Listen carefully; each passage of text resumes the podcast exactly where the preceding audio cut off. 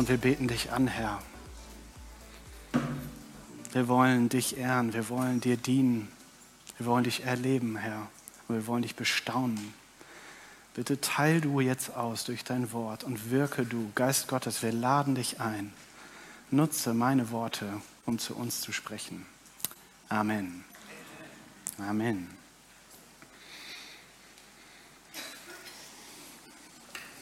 Boah, ich sehe euch gar nicht. Schön, dass so viele da sind. Ich dachte, in den Ferien sind dann immer viele weg, aber umso schöner, in so viele Gesichter zu sehen. Ich hoffe, es geht euch gut, auch wenn es heute nicht so sommerlich ist, aber vielleicht ist das ganz gut, um der Predigt konzentriert zuzuhören. Äh, wie immer, der kleine Hinweis, du darfst gerne mein übersetztes Skript über diesen QR-Code oder über den QR-Code auf den Stühlen in deiner Muttersprache runterladen. Und beginnen möchte ich meine Predigt heute mit drei Fragen. Drei Fragen, ziemlich einfache Fragen. Also die erste ist auf jeden Fall einfach. Wer von euch hat schon mal dieses Gesicht gesehen? Oh ja, das sind viele. Das dachte ich mir. Dieses Gesicht gehört einem Schauspieler, der Jesus in einer sehr, sehr coolen Serie spielt. Äh, die heißt The Chosen. Falls ihr die noch nicht gesehen habt, wärmste Empfehlung, schaut sie euch unbedingt an. Denn das Tolle an dieser Serie ist, dass Jesus in dieser Serie kein Lutherbibeldeutsch spricht.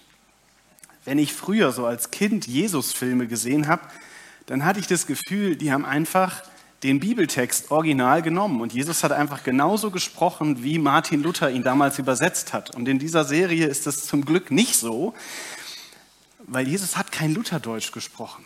Jesus war ein ganz normaler Mensch. Der hat geschwitzt, der hat Witze gemacht, der hat über deine Witze gelacht, wenn sie gut waren, der musste auf Toilette und so weiter und so fort. Und diese Serie schafft es dir, Jesus wirklich unheimlich gut nahe zu bringen. Und das ist deswegen so gut, weil uns dabei bewusst werden kann, was für ein unfassbares Wunder es ist. Das macht den christlichen Glauben komplett einzigartig, dass Gott, der alles um uns herum gemacht hat, bereit war, einer von uns zu werden. Jesus sagt im Johannesevangelium, wer mich sieht, der sieht den Vater. Und er sagt genauso, ich und der Vater sind eins. Jesus ist Gott. Ich weiß, das habt ihr schon mal gehört wahrscheinlich. Aber wenn wir uns Jesus in den Evangelien anschauen, dann sehen wir Gott. Wir müssen nicht rätseln, wie Gott ist. Wenn wir auf Jesus blicken, wenn wir sehen, wie liebevoll er handelt, wie sanftmütig, wie barmherzig, wie gnädig, wie geduldig, dann wissen wir, wie Gott ist. Amen. Ich wollte das einfach nur mal klarstellen vor der Predigt. Jetzt ähm, kommen wir nämlich zu etwas anderem.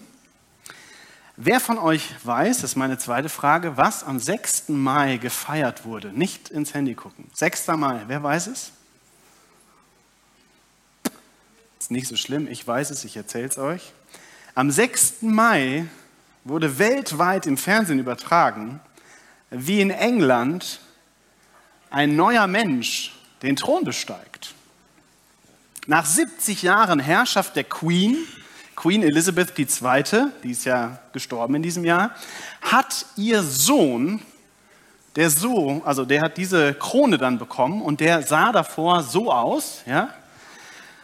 Da war noch Prince Charles am 5. Mai und am 6. Mai war er dann King Charles III. Das ist ein großer Unterschied zwischen diesen zwei Tagen.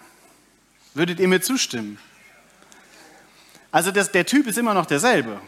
Ist immer noch genauso alt, sieht immer noch genauso aus. Hat jetzt auf den Bildern unterschiedliche Klamotten an, aber es hat sich viel, viel mehr geändert. Denn König Charles ist nicht mehr Prinz Charles. Ein Prinz hat nicht dieselben Rechte, dieselbe Autorität, dieselbe Macht wie ein König Charles. Richtig? Wer von euch weiß, was wir am 9. Mai gefeiert haben in diesem Jahr? Fast, vielleicht auch. Am 9. Mai, ich verrate es euch, feiern wir jedes Jahr eine andere Intronisation. Jedes Jahr am 9. Mai feiern wir einen Feiertag, der nennt sich Christi Himmelfahrt. Er ist in unseren Kreisen völlig unterbelichtet. Aber dieser Feiertag feiert praktisch die Tatsache, dass Jesus am Ende seines irdischen Lebens in den Himmel gegangen ist und dort von Gott, dem Vater, auf den himmlischen Thron gesetzt wurde. Also das bedeutet, dieser Typ hier als Beispiel ist ja ein ganz normaler Mensch und dieser Mensch wird nun im Himmel König über alles, über jeden, über jede Macht, über jede Autorität. Da kann Prinz äh, König Charles sich die Finger nachlecken. Jesus wird gekrönt zur Rechten des Vaters. Paulus schreibt, also Paulus schreibt in zwei Briefen über diesen Umstand und achtet mal in diesen Versen jetzt darauf, was da über Jesus steht. Epheser 1 ab Vers 19. Der Heilige Geist ist dieselbe gewaltige Stärke, mit der Gott am Werk war, als er Christus von den Toten auferweckte. Das ist das, was wir an Ostern feiern. Da machen wir auch schönen Gottesdienst und so weiter.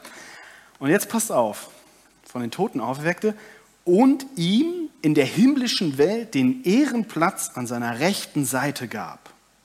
Damit steht Christus jetzt hoch über allen Mächten und Gewalten, hoch über allem, was Autorität besitzt und Einfluss ausübt. Er herrscht über alles, was Rang und Namen hat. Nicht nur in dieser Welt, sondern auch in der zukünftigen. Ja, Gott hat ihm alles unter die Füße gelegt und er hat ihn den Herrscher über das ganze Universum, zum Haupt der Gemeinde gemacht. Ein krasser Text, wenn man sich den mal so auf der Zunge zergehen lässt. Hier steht etwas vom Ehrenplatz an der rechten Seite Gottes. Ist ja immer ein bisschen tricky, sich die Trinität vorzustellen, weil es eins und drei zur gleichen Zeit ist. Aber der Ehrenplatz an der rechten Seite ist in erster Linie ein Symbol ein Symbol für die absolute Herrschaft. Und er steht jetzt hoch über allen Mächten. Und er ist Herrscher über das ganze Universum. Und Jesus nimmt damit einen Platz ein, und jetzt kommt's, den er eigentlich schon immer hatte. Im Philipperbrief schreibt Paulus im Kapitel 2 ab Vers 6, er, also Jesus, der Gott in allem gleich war und auf einer Stufe mit ihm stand. Klammer auf. Deswegen glauben wir, dass Gott drei und eins zur selben Zeit ist. Jesus ist Gott. Er ist Gott dem Vater absolut gleich. Er ist nicht darunter oder so. Er, der Gott in allem gleich war und auf einer Stufe mit ihm stand, nutzte seine Macht nicht zu seinem eigenen Vorteil aus. Im Gegenteil, er verzichtete auf alle seine Vorrechte und stellte sich auf dieselbe Stufe wie ein Diener. Er wurde einer von uns, ein Mensch wie andere Menschen. Aber er erniedrigte sich noch mehr. Im Gehorsam gegenüber Gott nahm er sogar den Tod auf sich. Er starb am Kreuz wie ein Verbrecher. Deshalb hat Gott ihn auch so unvergleichlich hoch erhöht und hat ihm als Ehrentitel den Namen gegeben, der bedeutender ist als jeder andere Name. Und weil Jesus diesen Namen trägt, werden sich einmal alle vor ihm auf die Knie werfen. Alle, die im Himmel, auf der Erde und unter der Erde sind. Alle werden anerkennen, dass Jesus Christus Herr ist und werden damit Gott, dem Vater, die Ehre geben. Amen. Jesus war Gott und Jesus ist Gott. Er war Gott in allem gleich und war bereit, das loszulassen. Nicht, weil er musste, sondern weil er liebte, weil er dich und mich liebte. Er ließ es los, Gott zu sein. Das müsst ihr euch mal vorstellen. Gott trennt sich von seinen eigenen Attributen. Er ist nicht mehr allmächtig. Er ist nicht mehr überall zur selben Zeit. Er wurde Mensch. Ein Mensch wie du und ich.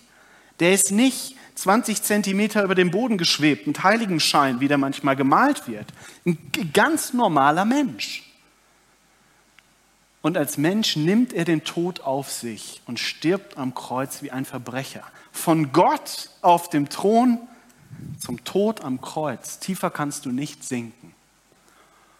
Und dann geht es weiter. Gott, der Vater, erhöht ihn an die höchste Stelle, an die du erhoben werden kannst. Wir reden ja in dieser Predigtserie, wir haben sie ja hier so genannt, Encounter, wenn Gott uns begegnet.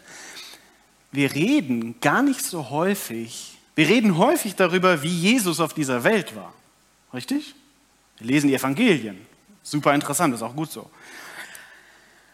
Aber hier wird ein neues Kapitel aufgeschlagen. Hier wird ein Kapitel aufgeschlagen, wie Jesus ist, nachdem er auf dieser Erde war. Und darüber sprechen wir gar nicht so häufig. Hast du dir schon mal darüber Gedanken gemacht, wie Jesus jetzt in diesem Moment ist? Der, der sieht nicht mehr so aus wie der nette Kerl da, der Schauspieler. Hast du dir das schon mal überlegt, was Jesus jetzt tut? Wo er jetzt ist? Darüber möchte ich heute mit euch reden und nachdenken. Wenn wir über Encounter reden, über Begegnung mit Gott, wem begegnen wir da eigentlich?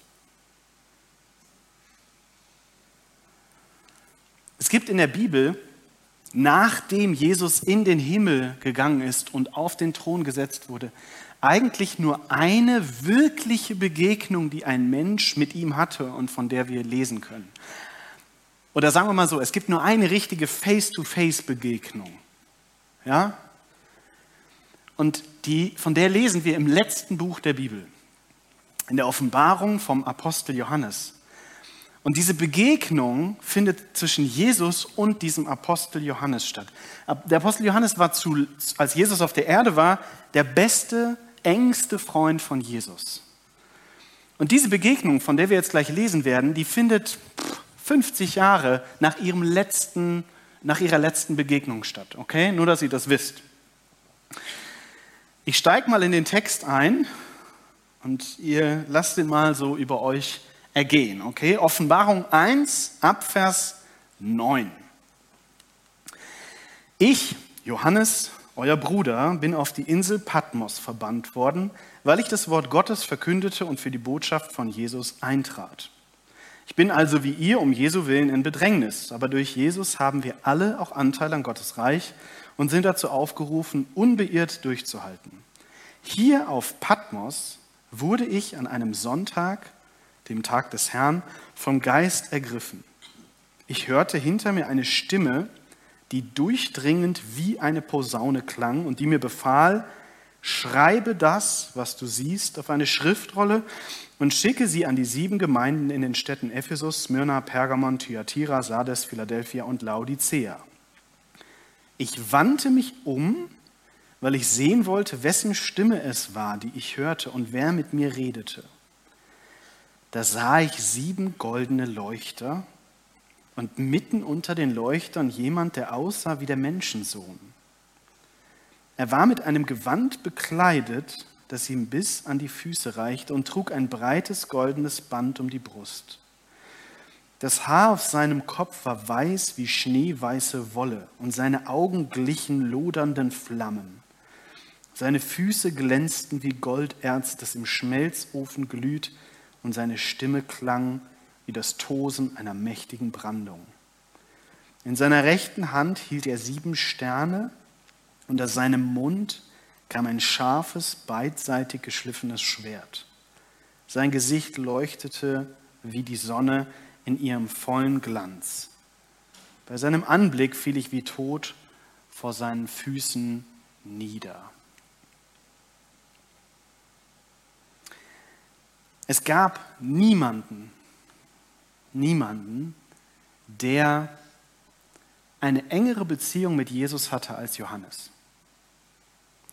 Und man würde doch denken, nach 50 Jahren ist das Freudengeschrei groß. Hey, endlich! Schön, dass du wieder da bist. Und so stellen wir uns, glaube ich, auch manchmal so die Begegnung mit Jesus vor. Wow, super schön und so. Nein, Johannes fällt wie tot zu Boden. Johannes begegnet face to face dem lebendigen Gott. Und ich weiß nicht, das steht nicht im Text, ob er das jetzt will, ob er willentlich auf den Boden fällt oder ob er einfach umfällt. Das gibt uns der Text nicht her.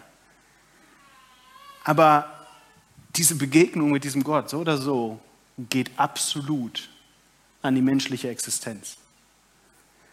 Und ich, ich möchte mit euch betrachten, warum das so ist. Lasst uns zusammen gucken, wie der Herr Jesus Christus, an den wir glauben, wegen dem wir hier sind, jetzt ist. Wir fangen mal mit diesem ersten Vers an.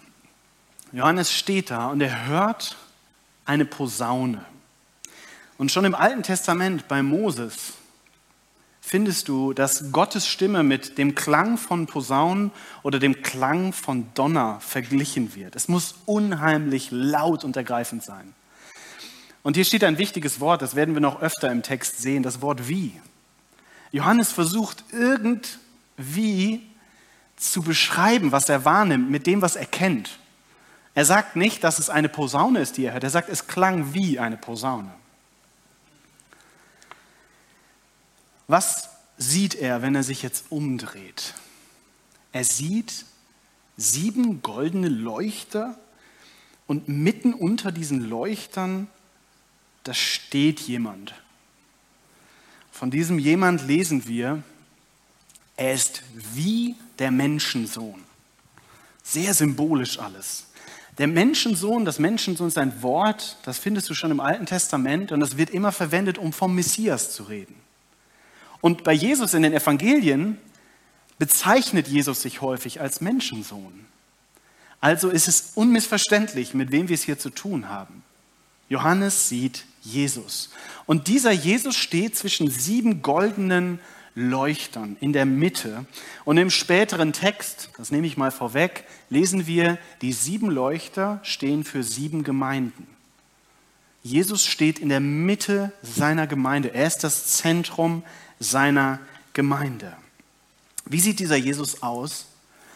Er trägt ein langes Gewand, das ihm bis an die Füße reicht, und ein breites goldenes Band. Beides ist ein Zeichen, was im Alten Testament der hohe Priester an sich hatte. Ein Priester im Alten Testament, gerade der hohe Priester, das war der einzige, der ins Allerheiligste zu Gott gehen konnte, um sozusagen zwischen Gott und den Menschen seinen Dienst zu tun. Und Jesus trägt diese Zeichen, um zu zeigen, er tut diesen Dienst nun im Himmel für uns. Der Hebräerbrief bezeichnet Jesus als den Hohepriester im Himmel. Jetzt geht es weiter mit dem Haar auf seinem Kopf, das weiß ist wie schneeweiße Wolle. Denkt nicht, es geht hier um Alter. Es geht nicht um Alter, sondern es geht um Reinheit. Überhaupt wird durch diesen ganzen Text eine Sache besonders klar. Jesus ist Gott. Das soll ausgedrückt werden. Jesus ist Gott. Du hast die ganze Zeit diese Parallelen. Im Alten Testament war es immer Gott der Vater, der diese weißen Haare hatte, die schneeweiß wie Wolle waren. Hier ist es jetzt Jesus. Seine Augen glichen lodernden Flammen. Flammen sind im Alten Testament immer schon eine Manifestation der absoluten Gegenwart Gottes gewesen. Und es geht weiter. Auch die Füße, sie glühen wie Golderz im Schmelzofen. Auch hier ist diese, die, diese Flamme da sozusagen und gleichzeitig drücken dieses, dieses Golderz Standhaftigkeit aus. Nichts und niemand kann diesen Messias, diesen Menschensohn, umwerfen. Seine Stimme klang wie das Tosen einer mächtigen Brandung. Hast du schon mal vor einer mächtigen Brandung gestanden? da verstehst du gar nichts mehr. Nichts kann diese Stimme zum Schweigen bringen und sie übertönt alles. In seiner rechten Hand hielt er sieben Sterne. Auch das ist ein Symbol und wird später im Text erklärt. Diese sieben Sterne stehen für die sieben Engel, die die sieben Gemeinden beschützen. Jesus hält sie in seiner rechten Hand, was zusammengefasst so viel heißt wie, Jesus hat die Macht, durch seine Engel seine Gemeinde zu beschützen. Und aus seinem Mund kam ein scharfes, beidseitig geschliffenes Schwert. Seine Worte haben durchdringende, unwiderstehliche Kraft. Alles gehorcht seinem Wort. Und letzten Endes steht dann da, sein Gesicht leuchtete wie die Sonne in ihrem vollen Glanz. Und das ist, glaube ich, ein treffendes Bild. Nichts in unserem, Sonnen, nichts in unserem Sonnensystem, das heißt sogar Sonnensystem, ist so hell wie die Sonne. Es kann auch niemand zur Sonne hinfliegen, weil du sonst verglühst. Nichts ist so herrlich wie die Herrlichkeit Gottes. So, ganz schön voller Text. Und das Endresultat ist, bei seinem Anblick fiel ich wie tot vor seinen Füßen nieder. Johannes steht ungeschützt, unmittelbar vor Gott selbst. Und diese Erscheinung ist zu heilig, die ist zu furchtbar, zu mächtig, zu erhaben, als dass er sie einfach so hinnehmen könnte. Wenn du betest, wenn du mit Gott sprichst, ist dir bewusst, mit wem du sprichst? Ist dir bewusst, mit wem du da redest? Wir reden manchmal mit Gott, als wäre er so ein Stammtischkollege oder der Herr Ober im Restaurant oder sowas. Aber das ist Gott. So ist Jesus jetzt.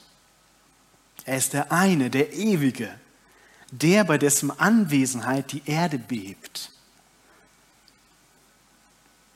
Diese Predigt soll dich unter anderem dazu einladen, neue Ehrfurcht vor Gott zu bekommen.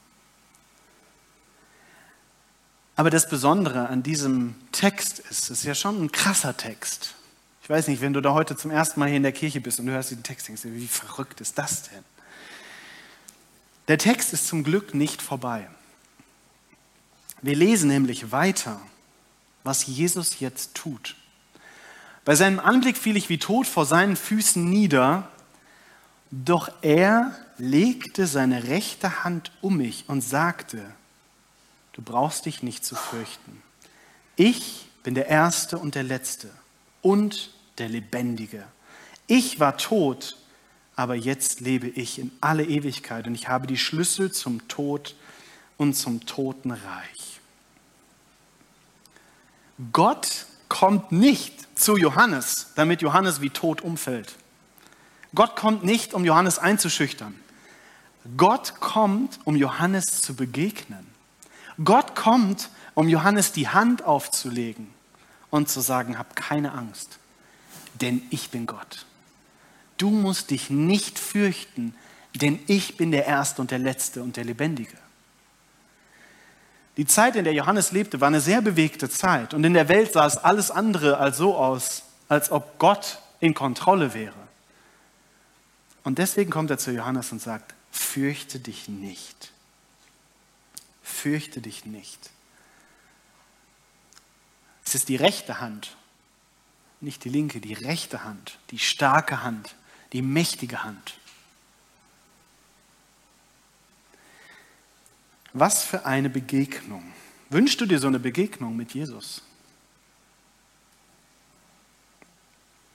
Mit Königen können wir nicht so viel anfangen, oder?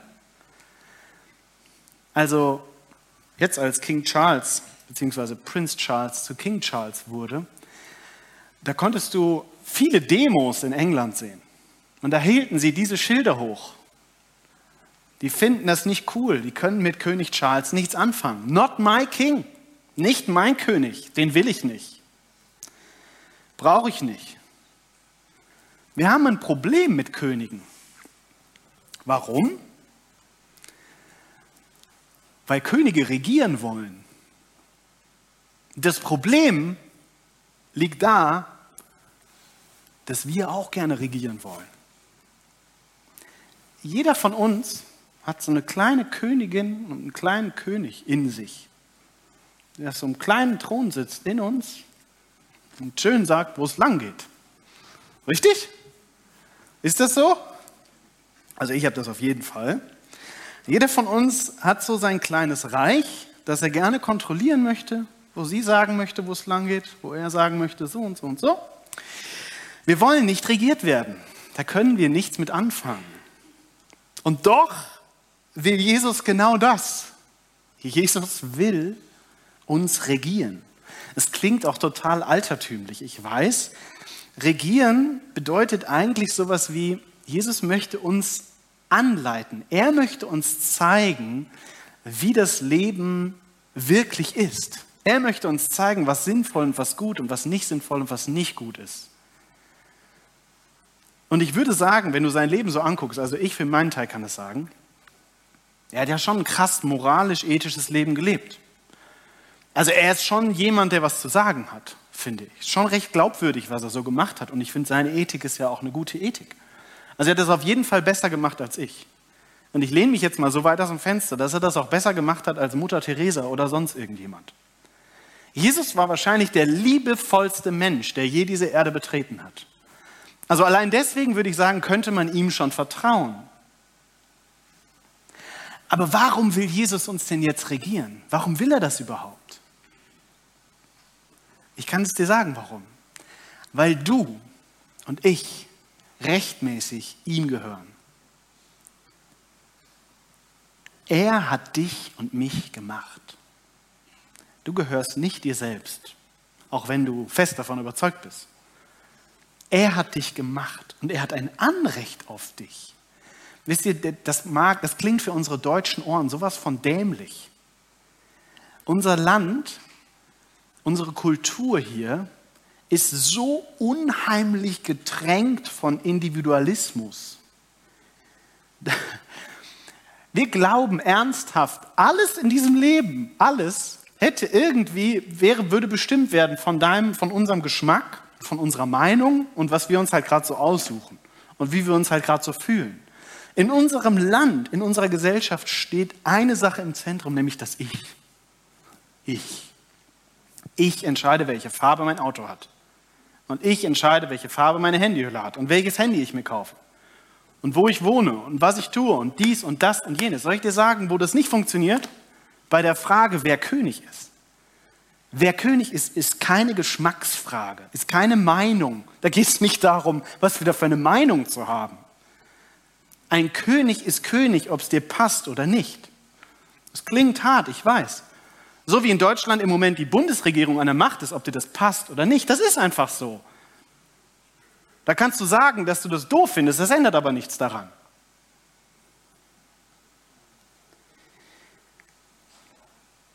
Jesus ist nicht irgendein dahergelaufener Nichtsnutz. Ist nicht so zufällig auf den König geraten, weil sein Papa halt König war. Wie das oft in irgendwelchen Mittelalterfilmen so ist, wo man sich denkt, ach du meine Güte, gut, dass es das nicht mehr gibt. Nein, Jesus ist vollkommen und gerecht. Jesus ist barmherzig und weise. Jesus ist der beste König, den du dir vorstellen kannst. Und das Verrückte ist, trotz dieses riesigen Unterschieds zwischen Jesus, wie er jetzt ist, und Johannes, da ist ja ein riesiger Unterschied. Trotz dieses Unterschiedes möchte Jesus Johannes begegnen. Trotzdem sucht Jesus die Begegnung mit Johannes. Und ich kann euch eine Sache sagen. Diese Begegnung, die sucht er auch mit dir und mit mir. Heute noch. Und jetzt kann man natürlich davonlaufen oder man kann sich dieser Begegnung stellen. Man kann sich umdrehen, wie Johannes sich umgedreht hat, um zu wissen, wer da mit einem spricht. Aber nach allem, was wir heute gehört haben, fragt man sich, wie kann man diesem König denn begegnen? Wie kann man diesem König, diesem himmlischen König begegnen? Du brauchst dafür eine Sache. Die ist, die ist sehr wichtig. Ja? Die ist so wichtig wie nichts anderes. Du brauchst eine sehr große, sehr große weiße Flagge.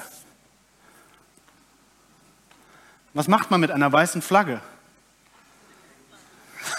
Richtig, man kapituliert. Man gibt auf. Man sagt, lass uns aufhören zu streiten. Ich ergebe mich. Ich, ich kann nicht mehr. Ich will nicht mehr. Ich, ich traue mich nicht mehr. Was auch immer. Wisst ihr, wenn wir regieren, und es ist ja so, wenn du so eine Königin oder einen König in dir hast, dann regierst du. Du entscheidest, wo es lang geht. Du kontrollierst. Dann steht deine Regierung der Regierung von Jesus ziemlich krass gegenüber. Und das, was es braucht, ist Kapitulation. Es braucht deine Aufgabe. Es braucht deinen Willen, dass du aufgibst zu gewinnen. Du willst nicht mehr gewinnen. Weil wisst ihr, da wo, da wo, da wo Jesus liebt, da hassen wir. Da, wo er gibt, da nehmen wir. Da, wo er vergibt, da beschuldigen wir. Da, wo er Frieden stiftet, da zanken wir und so weiter. Merkt ihr was? Die Regierungen passen nicht zusammen. Und ich behaupte, seine Regierung ist besser als unsere Regierung. Aber am Ende, am Ende reicht eine Kapitulation eigentlich nicht. wir wollen wirklich Begegnung mit Gott haben. Wir wollen nicht nur aufgeben, wir wollen Begegnung. Und es gibt, wie soll ich sagen, Gott kann sich alles nehmen auf dieser Welt, alles, alles, was er will. So, zack. Es gibt eine Sache, die er sich nicht nimmt. Es gibt eine Sache, von der er sich wünscht, dass sie ihm gegeben wird. Und wisst ihr, was das ist? das menschliche Herz. In Psalm 51 schreibt David, ein Opfer, das Gott gefällt, ist tiefe Reue. Ein zerbrochenes und verzweifeltes Herz wirst du, o oh Gott, nicht zurückweisen. Das, was Gott sich wünscht, ist nicht einfach nur Kapitulation, okay, ja, ich höre auf. Was er sich wünscht, ist, dass du auf deine Knie gehst und sagt, Gott, ich, ich gebe dir alles. Ich gebe dir mein Herz. Das Herz ist die Schaltzentrale des menschlichen Willens. Das Herz ist der Thron in dir. Das Herz ist der Ort, wo die Entscheidungen getroffen werden. Und Gott wünscht sich, dass dieses Herz von ihm erfüllt werden kann. Aber es braucht diesen Kniefall. Es braucht das Aufgeben. Es braucht das sich hinwenden. Und wisst ihr, wenn wir vor Gott auf die Knie gehen, diesem unfassbaren Jesus, diesem unfassbaren Gott, dann wird er direkt zu uns kommen und uns in den Arm nehmen.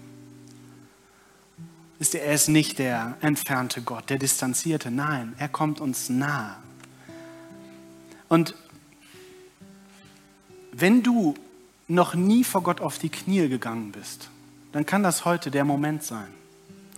Aber bitte, ihr, die hier schon länger sitzt, die vielleicht schon länger sitzt, als ich auf der Welt bin, bitte denkt nicht, dass das jetzt nur was für Menschen ist, die noch nicht an Jesus glauben wir haben so eine ziemlich nervige Angewohnheit, dass wir ständig anfangen, uns selbst um uns selber zu drehen. Wisst ihr, wir sagen zwar, ja, Herr, komm du auf den Thron. Und am nächsten Morgen ist nichts mehr mit, du bist auf dem Thron. Dann mache ich wieder, was ich will.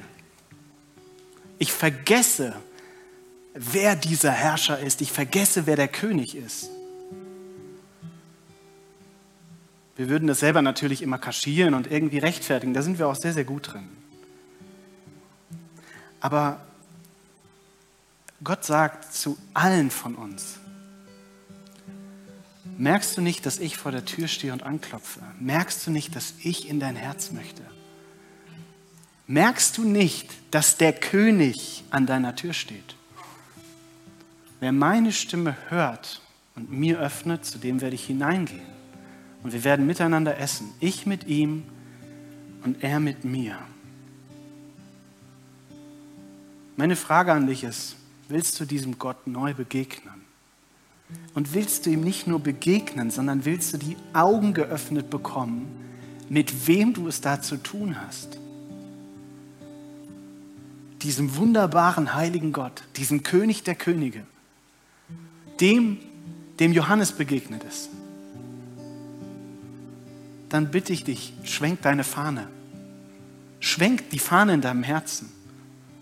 Ich habe keine Ahnung, was Gott gerade oder überhaupt, was gerade für Gedanken bei dir so durch den Kopf fliegen. Was Gott für Bereiche in deinem Leben aufdeckt, wo er alles andere als der König ist. Ich lade dich ein, geh auf die Knie vor ihm. Geh auf die Knie und gib ihm dein Herz neu. Gib ihm den Thron neu. Und dann genieße diese Gemeinschaft mit ihm. In der damaligen Zeit war das Essen miteinander das intimste an Gemeinschaft, was es gab. Bei jemandem zu Gast sein und mit ihm zu essen, war ein Zeichen von tiefer Freundschaft. Das ist das, was Gott möchte.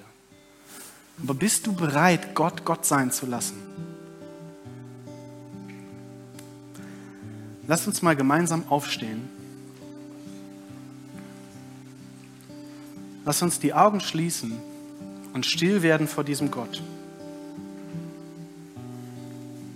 Und ich lade dich wirklich ein, werde jetzt still. Das ist ein Moment, der, der, der, es ist egal, was jetzt gerade um dich herum passiert. Es ist ein Moment zwischen dir und diesem Gott, wenn du bereit bist, dich umzudrehen.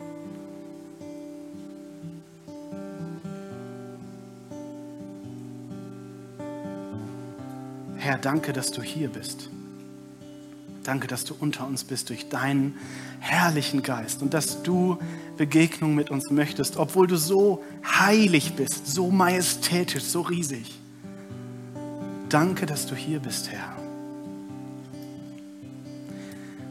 Es kann sein, dass du heute zum ersten Mal oder zweiten, dritten oder so hier bist und du bist noch nie mit Gott ins Reine gekommen. Du hast noch nie angefangen, wirklich mit ihm in Beziehung zu leben mit ihm in Gemeinschaft zu leben, mit ihm zu essen. Ich lade dich ein, das heute zu tun, wenn du das möchtest. Und du darfst als Zeichen ihm gegenüber mal deine Hand heben. Möchtest du heute mit ihm in Beziehung treten? Möchtest du eine Begegnung mit ihm? Dann zeig deine Hand. Zeig ihm deine Hand, nicht mir, nicht irgendwem. Herr, du siehst diese Hände. Du siehst diese Hände, du siehst dieses Bedürfnis. Und ich bete, dass du in das Leben von jedem Einzelnen kommst, der seine Hand gehoben hat. Und ich weiß nicht, was die Predigt mit dir gemacht hat, was dir eingefallen ist, was Gott bei dir angesprochen hat.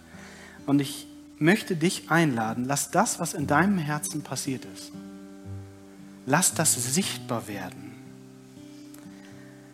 Und ich glaube, es ist wirklich dran, vor Gott auf die Knie zu gehen. Wenn du das möchtest, nur wenn du es möchtest, bitte mach das nicht, weil es die Nachbarn tun oder so, dann geh doch vor ihm auf die Knie. An deinem Platz oder wenn du es möchtest, kannst du auch hier nach vorne kommen und dich vor die Bühne knien, als ein Zeichen vor Gott, um ihm zu zeigen, du bist mein König. Die Band wird gleich noch ein Lied spielen, aber sie wird noch ein bisschen instrumental weiterspielen, einfach damit wir uns ausrichten können auf Gott. Es ist ein Moment zwischen dir und Gott. Nutz diese Gelegenheit. Nutz diese Gelegenheit und begegne dem Gott. Schwenk deine Fahne und geh auf die Knie. Amen.